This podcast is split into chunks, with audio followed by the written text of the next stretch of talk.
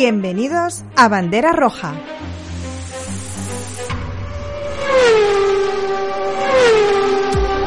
Tu podcast de Fórmula 1. Red flag, red flag, red flag.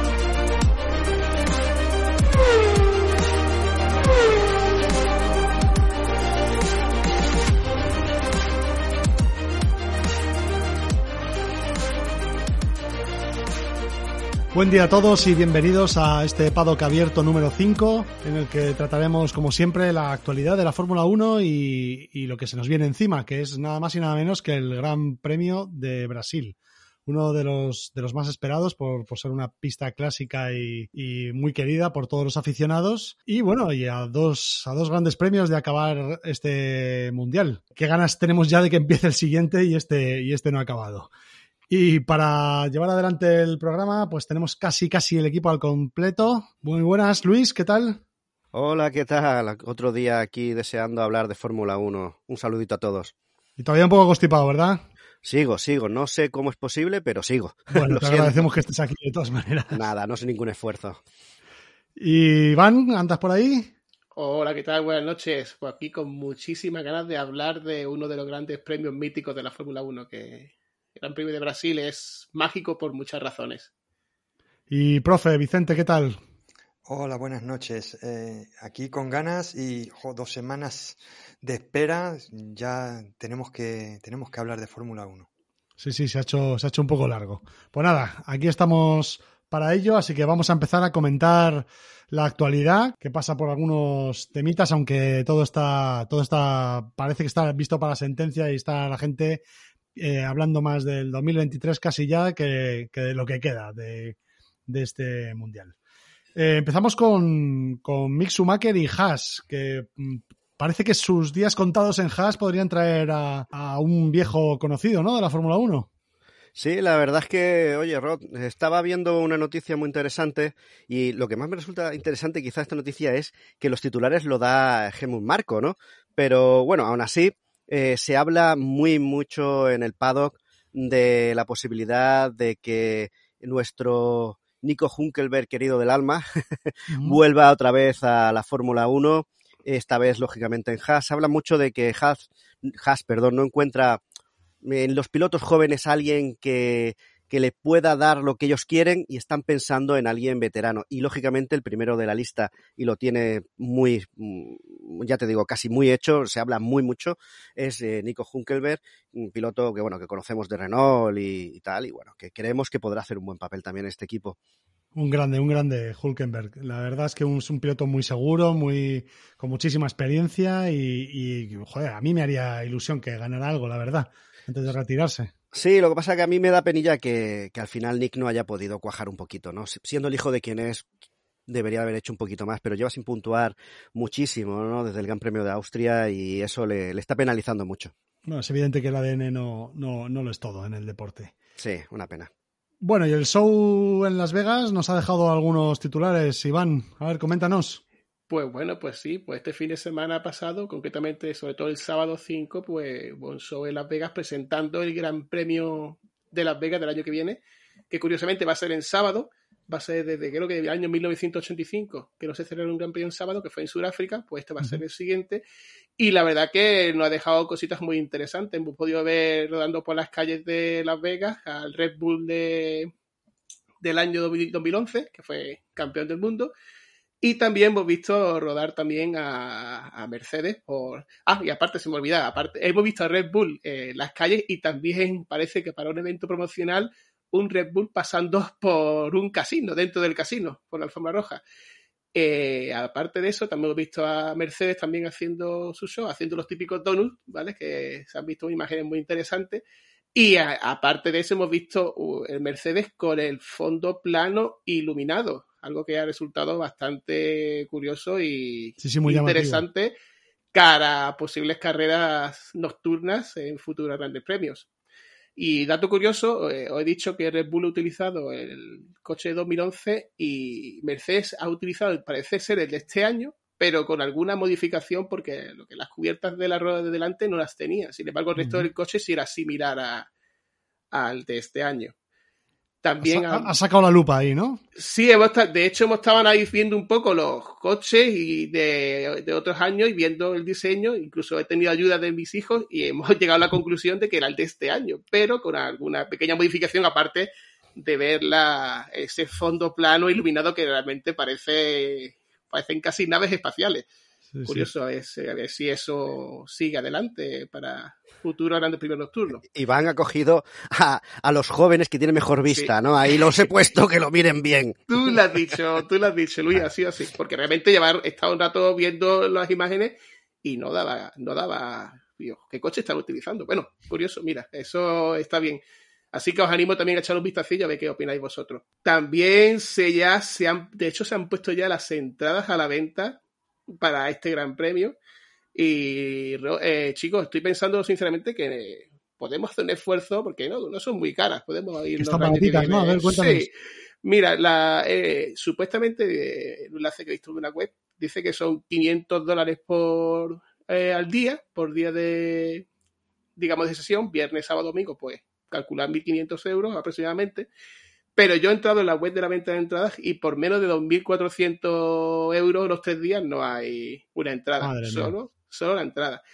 Y se habla incluso de que hay entradas VIP con acceso a paddock y tal, que llegan a, a hotel, por supuesto, pero llegan a módico precio de 100.000 de 100 dólares. O sea, algo pecata minuta. Bueno, si tengo que mandar a alguno de vosotros sería las baratas, entre comillas. mándame a mí, mándame a mí. Sí, no, sí. Tenemos que hacer esfuerzo para ir, intentar ir todos. Y un sorteo vamos a hacer. Sí. Pero bueno, se habla que no puede ser precio en medio del coste de una entrada normal más hotel baratito. Se habla de unos 7.000 euros, dólares aproximadamente, que puede, puede ser, digamos, pasar un fin de semana en Las Vegas viendo Fórmula 1. Bueno, bueno, el que se lo pueda permitir, que, que se lo permita.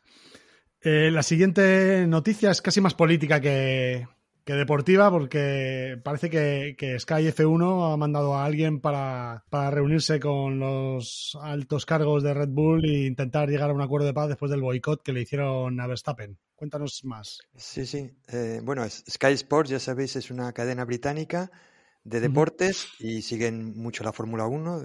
Desde luego porque los británicos siempre han tenido mucha pasión por la Fórmula 1.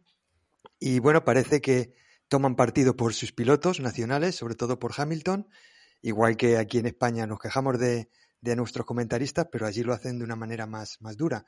De hecho, eh, el año pasado, por ejemplo, en Navidades, eh, justo antes del Gran Premio de Abu Dhabi, de la última carrera, así para meter presión, se les ocurrió hacer un spot navideño de, de, su cadena de televisión, algo deportivo, y la imagen que eligieron fue a Verstappen estrellándose en el Gran Premio de Gran Bretaña, cuando Hamilton le empujó fuera y Verstappen, bueno, se dio una buena piña que tuvo que acabar en el hospital, le sentó muy mal, y bueno, pues como que eh, hay muchas tensiones y Red Bull y Verstappen están muy enfadados, y lo que ha pasado es que un reportero no se le ocurrió nada más que decir la semana anterior que el, gran, que el campeonato, en realidad el año pasado, fue casi un robo, que esa última vuelta y que bueno, que no lo merecía y que fue algo político y que debería haber sido de Hamilton. Y claro, bueno, pues le han hecho un boicot. Eh, simplemente pues no darle entrevistas, esas cosas, y ahora pues van a hacer las paces. A mí me parece bastante pueril y bueno, lo que quieren es clics y propaganda, unos y otros, y es una manera de, de moverse ahí, de, de, sacar noticias, pues con chorradinas de estas. Bueno, a ver si llega a buen puerto y, y la cosa se reconduce. Y hablando de, dinero, de, después de haber comentado los precios astronómicos que alcanzan las entradas en, en Las Vegas, eh, tenemos que hablar del precio que le va a costar a Verstappen renovar su superlicencia. Cuéntanos, Iván. Pues sí, pues al parecer ser campeón del mundo y sacar muchos puntos está más penalizado que fomentado. Porque si, si continúa la evolución así, puede costar la, la, renovar la superlicencia a Max, pues más de un millón de euros. Para mí que lo va a ganar por otro lado, ¿eh? pero bueno. Sí, no va a tener problema, pero me resulta a mí chocante y curioso eh, que, el, que el que te, digamos que Cuanto tenga- más ganas, ¿no? Cuanto más ganas, más tengas que pagar por tu superlicencia. Pero en fin, Sí, sí. son cosas de. Al parecer se estableció esto en 2008. El, aquel presidente de aquel entonces, Max, Max Mosley, pues estableció Sí. estos criterios. Al parecer, la- lo, que es la super- lo que es el precio base son 10.400 dólares y tienes que pagar 2.100 dólares por cada punto que consigas en el campeonato anterior. Ahora mismo se han echado cuentas y está, estarían en el entorno de 884.000 dólares lo que pagaría Max, pero si puntúa, saca bastantes puntos en las dos últimas carreras, como parece ser que va a ser así, pues puede llegar incluso a pagar más de un millón de dólares. Les Vaya, saldría más rentable eh, la, la forma de puntuación antigua, ¿no? Sí, Porque- justifica bastante el cambio de puntuación Sí. antigua a moderna. Pues sí, Sí, la sí, puro que- dinero.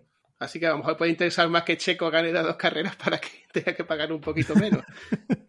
Para mí es muy raro que una superlicencia es pues una licencia para conducir. Eh, es como tu carne de conducir y debería ser por méritos deportivos como una ma- manera de garantizar que tú te puedes poner en un coche y no estrellarlo y no hacer daño ni a, ni a ti ni a los demás. Y que es- en- dependa de dinero, pues parece Pues sabemos que el dinero está en todos lados. En la Fórmula Bueno. 1 no se mueve un, un dedo sin que haya dólares de por medio. Pero eso se lo pagará el equipo, ¿no? Digo yo.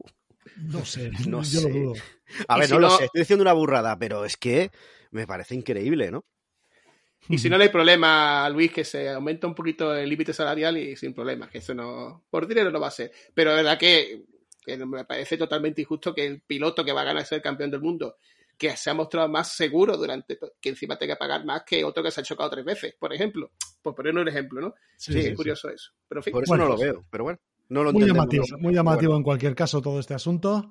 Y bueno, antes de pasar a, a nuestra previa habitual del Gran Premio siguiente, eh, bueno, quiero comentar un rumor que, que tengo aquí apuntado que me ha dejado un poco sorprendido y es eh, la aparente posibilidad de que, de que me- desde Mercedes se esté preparando una oferta por Charles Leclerc para, para el 2024.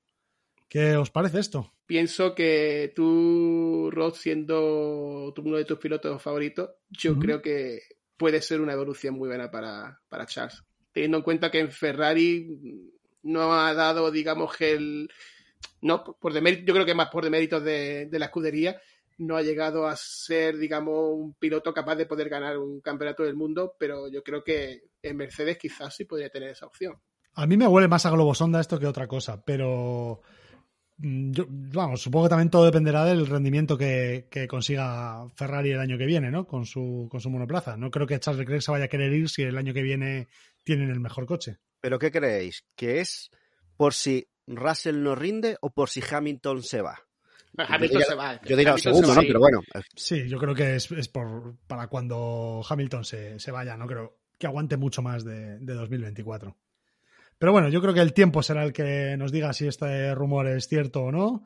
De momento sabemos que el año que viene el bueno de Leclerc seguirá en la, escudería del, caballo y, esperemos que, sea para mejor. Y bueno, pasamos ya a la premia del Gran Premio de Brasil, como siempre, arrancando con, con la parte histórica y con todo lo que nos tiene preparado Vicente. La parte histórica del Gran Premio de Brasil es muy jugosa. Eh, ha habido 47 grandes premios. Ujú. Eh, 10 en el circuito de Jacarepagua, en Río de Janeiro, y 37 en el de Interlagos, en Sao Paulo. Los circuitos, a ver, primeramente eh, tuvo lugar desde el 1973 hasta 1980, con excepción del 78. En la primera época en el Interlagos, en Sao Paulo, pero el circuito antiguo. El circuito antiguo eh, era un circuito de casi 8 kilómetros, que era mm, la parte de fuera casi igual que la del actual, pero luego se enredaba por dentro, se metía una vez y otra vez dos veces.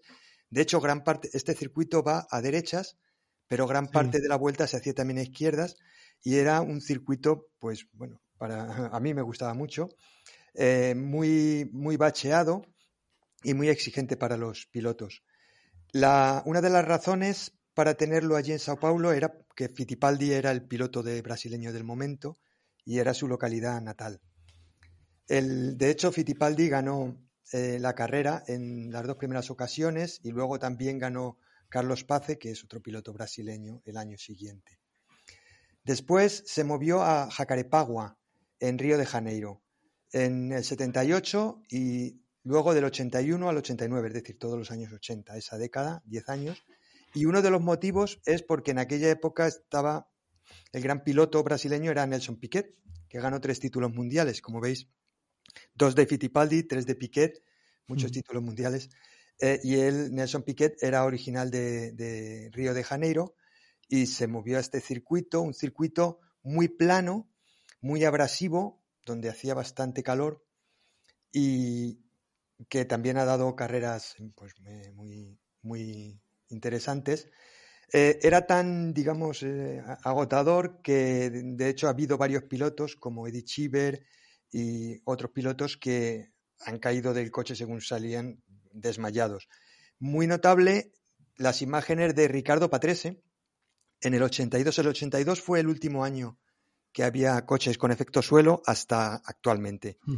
Aquellos coches eran muy difíciles de conducir y tenían porpoising, pero muy serio.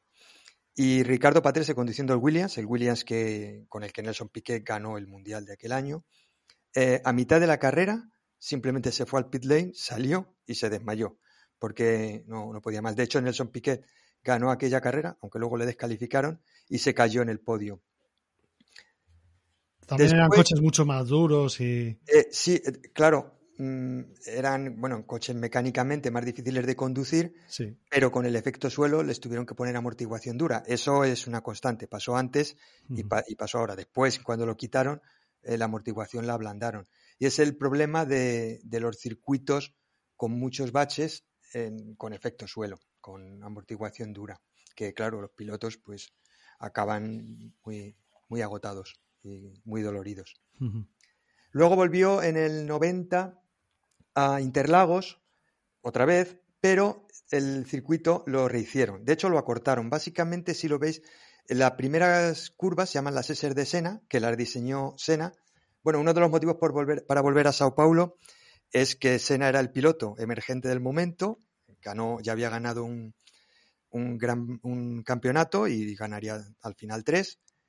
Y era de allí y bueno, pues como veis los circuitos giran según los pilotos de brasileños que son las, las- los ídolos de cada momento.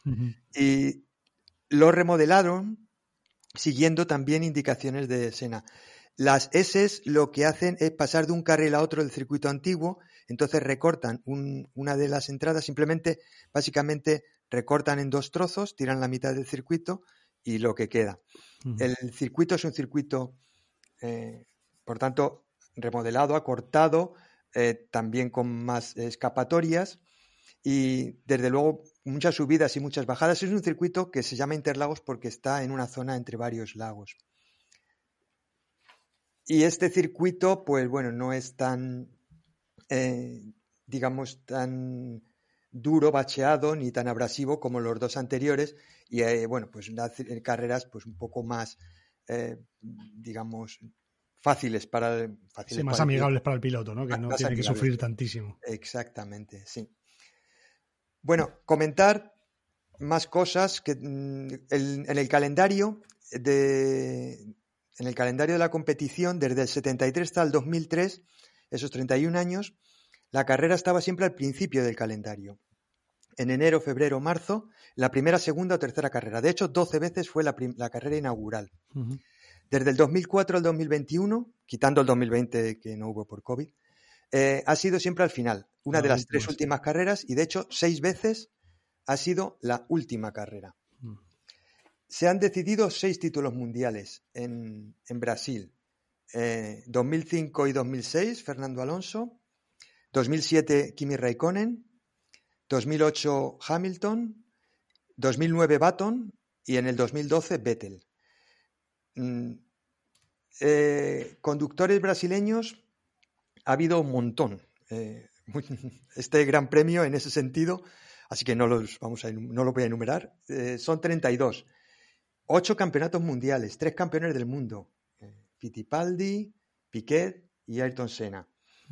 Y, y otros tres pilotos más que han ganado, que también son Barrichello y Massa, muy famosos, y Carlos Pase. Eh, de hecho, en Brasil han ganado todos ellos menos Barrichello, que, que no ganó nunca su, su Gran Premio. Recordaréis en, en el 91, eh, eh, Senna tuvo su primer. A Senna le costó mucho ganar el Gran Premio de Brasil. De hecho, solo lo ha ganado dos veces.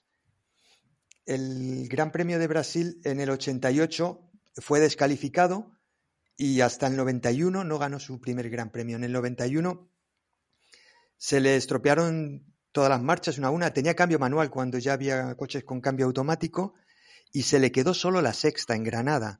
Hizo toda la, toda la segunda mitad de la carrera en sexta y, claro, sin que nadie, no había radios en aquella época y se cayó bien.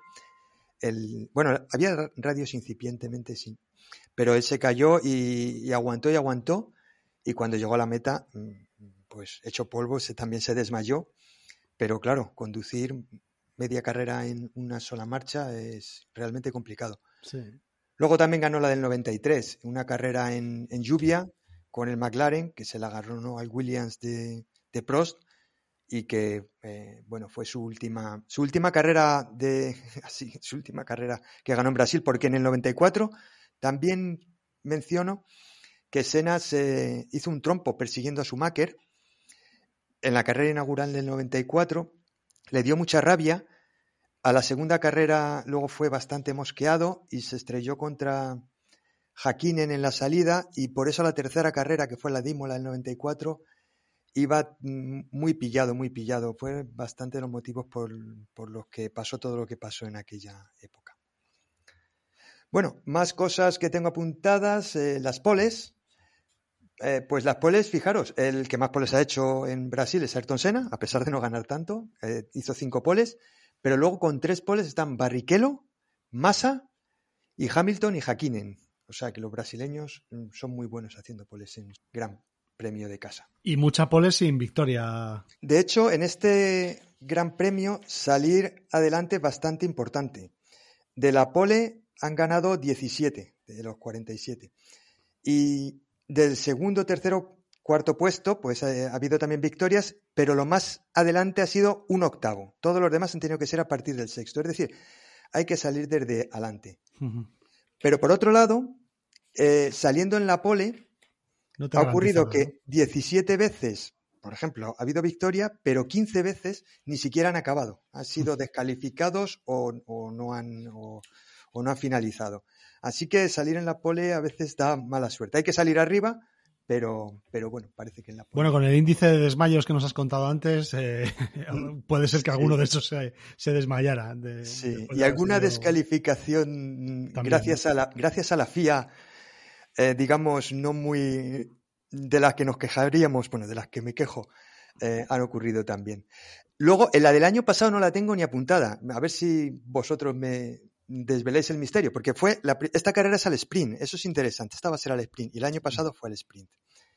Y en esta carrera de- del sprint del año pasado, la, pole, bueno, tengo Hamilton fue descalificado y fue el vencedor. En el sprint eh, pasó de, de la última posición a la quinta y luego en la carrera de la quinta a la primera. Mm, Verstappen hizo el mejor tiempo en la clasificatoria y luego en la sprint eh, Bottas eh, consiguió el primer puesto. Así que no sé cuál es el poleman, yo no he logrado averiguarlo, si es el, el que hace el mejor tiempo o el del sprint. Pero luego la victoria fue de Hamilton. Por tanto, aquí tenéis también las remontadas, las mejores remontadas, pues tenemos aquí esta de Hamilton que de estar descalificado en la calificación acabó ganando la carrera. Bien, bien. A ver, yo creo que el poleman sigue siendo el que, el que gana en la clasificatoria y lo- otra cosa es si acabas saliendo primero o no, pero el título de poleman lo tienes. Sí, Rod, eso fue es algo que han hecho este año. Porque el año pasado hubo mucha polémica precisamente con este punto. Porque querían ellos mm, llamarlo de otra forma al que ganaba la clasificatoria para que después el poleman fuera la del, el de la sprint. Hubo mucho problema y para este año sí que han dejado muy claro que el que gana la clasificatoria del viernes es el poleman. Eso lo han dejado muy claro. Ya nosotros no sé cómo lo llamarán después al pobre.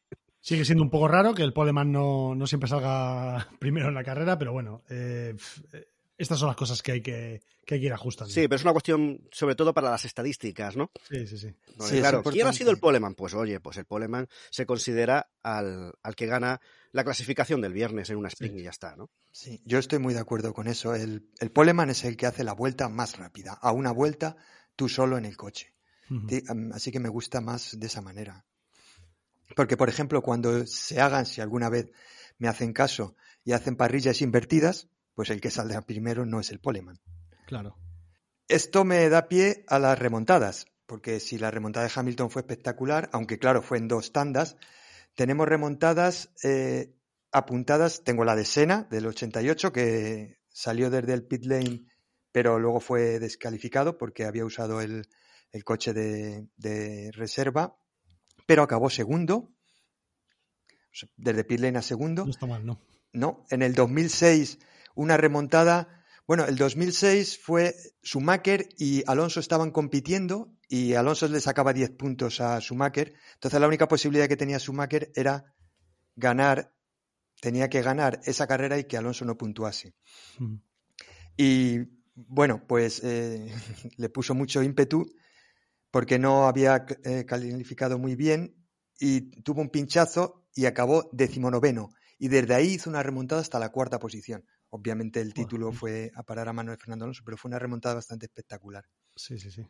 En el 2012 recordaréis, nuestro ferrarista no está aquí, pero la, eh, la remontada de Vettel, que después de un trompo en la primera curva acabó, estaba con el Red Bull y acabó el último y acabó llegando hasta la tercera posición y ganando el título mundial, en esta ocasión a Fernando Alonso con el Ferrari, en un final también de infarto. Sí, Vicente, y lo que nos hace recordar esa conversación que hemos tenido en otras ocasiones de esos coches indestructibles, que da igual los golpes que se den, pero oye, que después siguen corriendo muy bien y acaban la carrera. Es que a mí, yo cuando vi aquello dije, ¿y por qué no le ha pasado nada al coche? ¿De qué está hecho?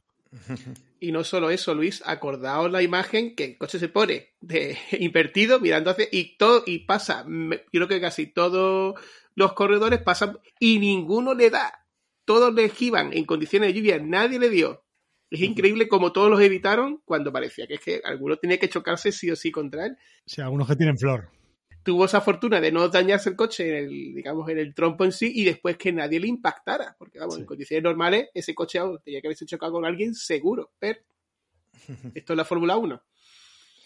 Y la última remontada que tengo apuntada es la del jovencito Verstappen en el 2016, en aquella época jovencito, que en 15 vueltas subió en condiciones de lluvia desde la decimosexta posición hasta la tercera posición. Luego no acabaría bien en esa posición la carrera, pero bueno, hizo todas esas posiciones en 15 vueltas. Pero la remontada ahí queda, ¿no? Sí.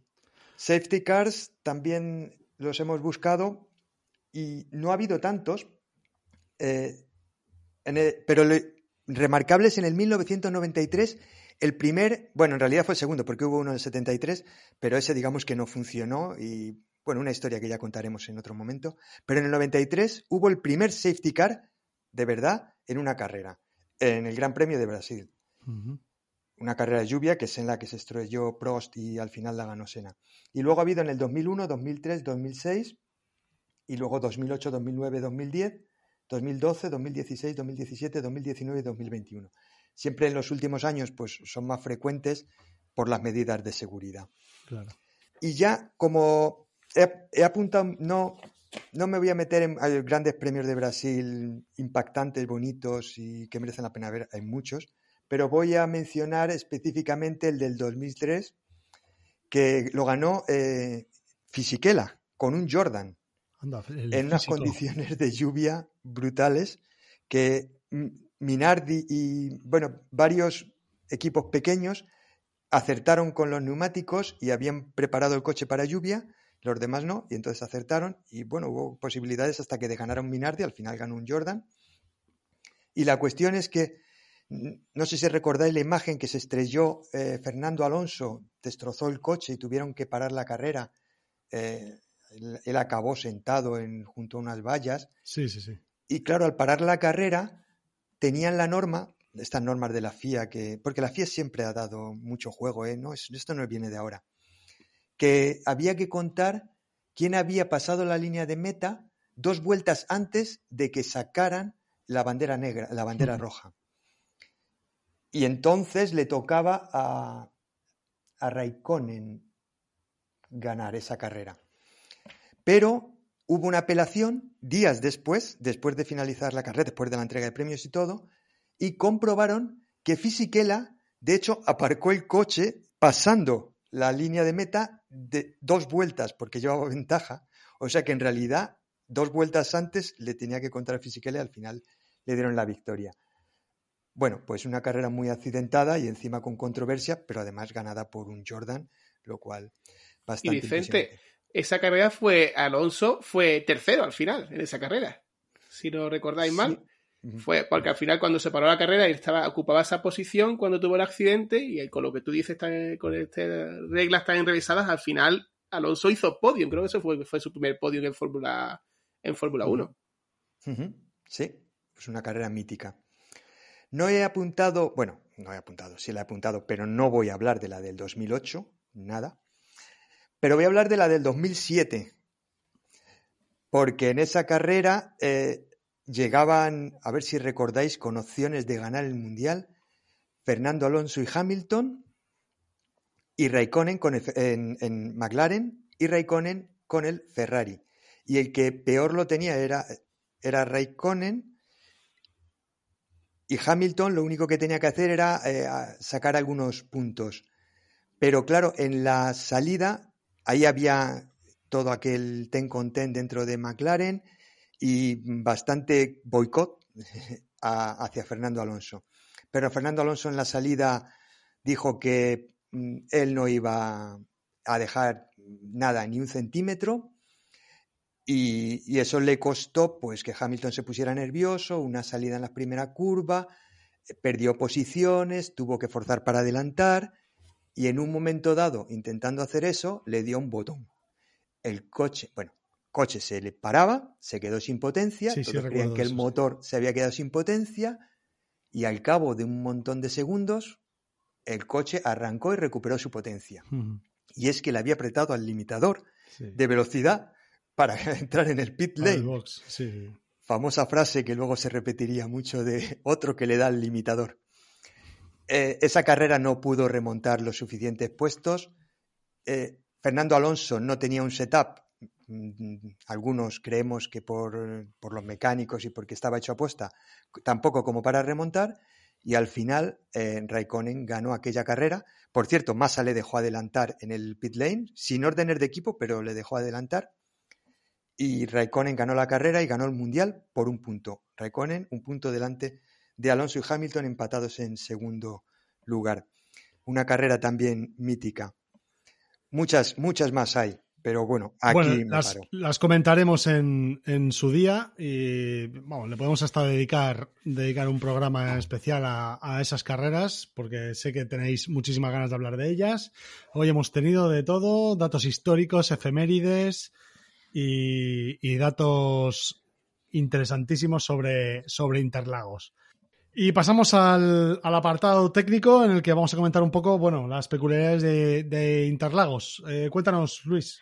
Bueno, este autódromo José Carlos Ponce es un circuito de 4.309 metros, tiene 15 eh, curvas, eh, darán 71 vueltas, con un total de 305,5 939 kilómetros.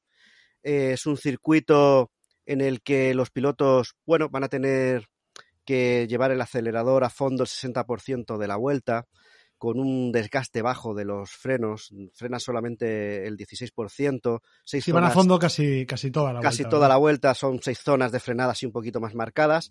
Eh, tiene dos zonas de, de DRS, eh, tendrá mm, una trampa de velocidad eh, un poquito antes de la primera curva, con lo cual después de haber hecho mm, el segundo, la segunda zona de DRS, o sea, la, ya pasada meta, pues tendrían eh, a ver qué velocidad cogen, que precisamente rondará con el DRS abierto mm, con una carga media alta aerodinámica rondará los 323 kilómetros hora y, y es un circuito en el que la velocidad en paso de curva va a ser muy importante. Como hemos dicho, son curvas muy rápidas en la que no hay muchas frenadas y hay que tener mucho ojo en el sector 2 para que los pilotos vayan bien. Es un circuito, por cierto, os lo recordaréis todos, ¿no? Con mucho desnivel, es muy bonito, a mí me encanta ver cómo mm, hay ese desnivel, con bastante desgaste de neumáticos, y entonces este circuito va a tener otra vez los mismos circuitos, los mismos neumáticos que hemos tenido a lo largo de, de los últimos grandes premios, el C2, el C3 y el C4. Seguimos siendo neumáticos bastante duros, a ver qué juego nos dan. Con un. van a tener un consumo de combustible medio. Eh, esto mm, hace que, que, bueno, no sea tan preocupante ¿no? para los coches eh, el, consumo. Y la parada en el pit stop será de unos 20 segundos aproximadamente mm, para Ferrari más, ¿vale? Y, perdón, tenía que decirlo. Perdonadme. Está bien nada, tirada, está bien tirada. Y, y, nada, y se espera, por cierto, un gran premio, y siendo además un gran premio al sprint, vuelvo a recalcarlo, eh, de lluvia. Y vamos a tener lluvia el viernes y el sábado y el domingo. A menos eso es lo que se prevé. Y claro, muy peligroso que en todo momento haya lluvia. Fácil, quizá, para preparar el coche, porque, bueno, va a haber lluvia, pues vale, un coche de mojado, ¿no? En todo momento preparado. Podría ser, eso, eso es uh -huh. lo que yo voy a aquí a predecir. Eh, hoy me la juego, pero mmm, peligroso una clasificación en lluvia con un coche que apenas ha podido hacer un, una clasificación, peligrosa una carrera al sprint con, con, un, con poco preparación también, y después una carrera que, ya te digo, no es un gran premio en el que hayan podido planificar todo al máximo como en otros grandes premios, ¿no? Eso dará juego y será interesante. A mí me da un poco de pena que esta carrera vaya a ser al, en lluvia, la verdad. Es un... Bueno, a ver si me equivoco. sí, sí, no. Yo, vamos, a ver, eh, la lluvia siempre nos trae cositas y, y es bienvenida porque, porque pasan cosas. Pero en este circuito, precisamente, además es un circuito que, si no tengo mal los datos, que yo creo que, que están bien, eh, es el sector 1 y sector 3 son los rápidos, ¿verdad? Y el, el sector 2 es el más revirado, ¿no? El que, el que, el que exigiría un, una carga un poco mayor, pero claro, el setup del coche se las trae, porque tienes que, tienes que prepararlo para todo. Sí. Y todo eso queda diluido, ¿no? Si, si al final la carrera es, es en agua. Sí, da oportunidades a otros pilotos, los, las escuderías se, se igualan un poquito más, el piloto tiene lógicamente eh, más importancia, ya lo sabemos, lo hemos dicho en otras ocasiones. A mí me, personalmente me parece que, que puede ser muy interesante, aunque no se nos jugamos nada en el mundial, uh -huh. pero bueno, eh, puede ser una carrera en la que otros pilotos mmm, que habitualmente no estén en cabeza saquen un poquito a relucir su, su maestría. Bueno, pues vamos a hablar precisamente de eso. Vamos a hablar de cómo, de cómo llegan los, los equipos y los pilotos. ¿Cómo, cómo lo veis? Bueno, la, la, lucha, la lucha más clara yo creo que es la de Leclerc y, y Checo, ¿no? Por esa segunda posición, que le separan solo cinco puntos y está la cosa bastante abierta, a pesar de que, bueno, eh, Mercedes parece que es la que se ha metido entre, entre las dos escuderías y Ferrari va en, línea descendente. Tan descendente, Rod, que me preocupó leer el otro día una noticia en que Damon Hill considera, vale que es su opinión, pero él considera que Ferrari va a ir a la baja para conservar motores, para no eh, exceder el presupuesto y para incluso jugar a ser terceros y tener más tiempo en el túnel de viento, lo cual no creo que sea porque también si son eh, terceros en el mundial es menos dinero el que cobran. Yo claro. no, no, no me fío mucho de esta opinión, pero bueno, al final lo dice Damon Hill que entiende más de Fórmula 1 que yo. Eso es sacar la calculadora, ¿eh? Para, para ver si compensa. Y ahí, bueno, tampoco parece que sea demasiado caro ahora mismo exceder los límites, ¿no? Exacto. También está la pelea de Hamilton y Carlos Sainz. Cierto. Están también separados cuatro puntos. Sí, no, la verdad es que hay, hay unas poquitas peleas interesantes. Eh, a, bueno, Alonso no sé si tendrá oportunidad de poder echarle el guante a Ocon.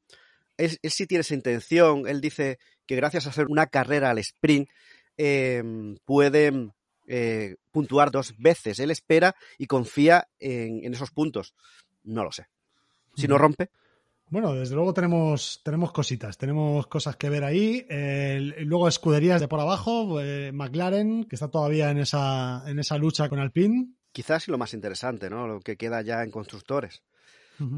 Bueno, no sé qué deciros, pero al hilo de que el la carrera puede tener condiciones de lluvia, puede ser muy interesante también para las escuderías que están más abajo, porque en la lucha por el sexto puesto hay cuatro equipos implicados y siempre en estas condiciones hay más posibilidades para los para las escuderías más más digamos más que son las menos importantes de poder conseguir buenos puntos e intentar subir puestos en la clasificación de constructores que al final es lo que decimos dinero para, para el próximo año. Alfa Romeo y Aston Martin están separados por cinco puntos que no es nada y Haas y Alfa Tauri octavo y noveno separados por un punto. Pero fíjate bien que de, Alfa Romeo a Alfa Tauri hay solo 18 puntos. Y hablamos que Alfa Tauri está ahora mismo en noveno. O sea, fijaos que hay muy poca diferencia en esas posiciones.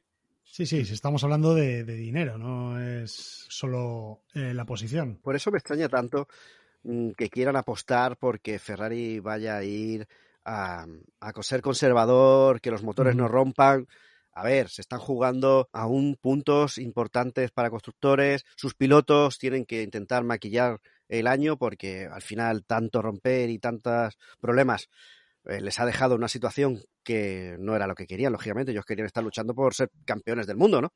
Y al final, fíjate dónde los tenemos, ¿no? Hombre, sí, todavía hay quien lucha por el segundo puesto, pero no es el tema. El tema es, ¿de verdad, cuando se juega tanto dinero, es más importante hacer tercero túnel de viento al dinero?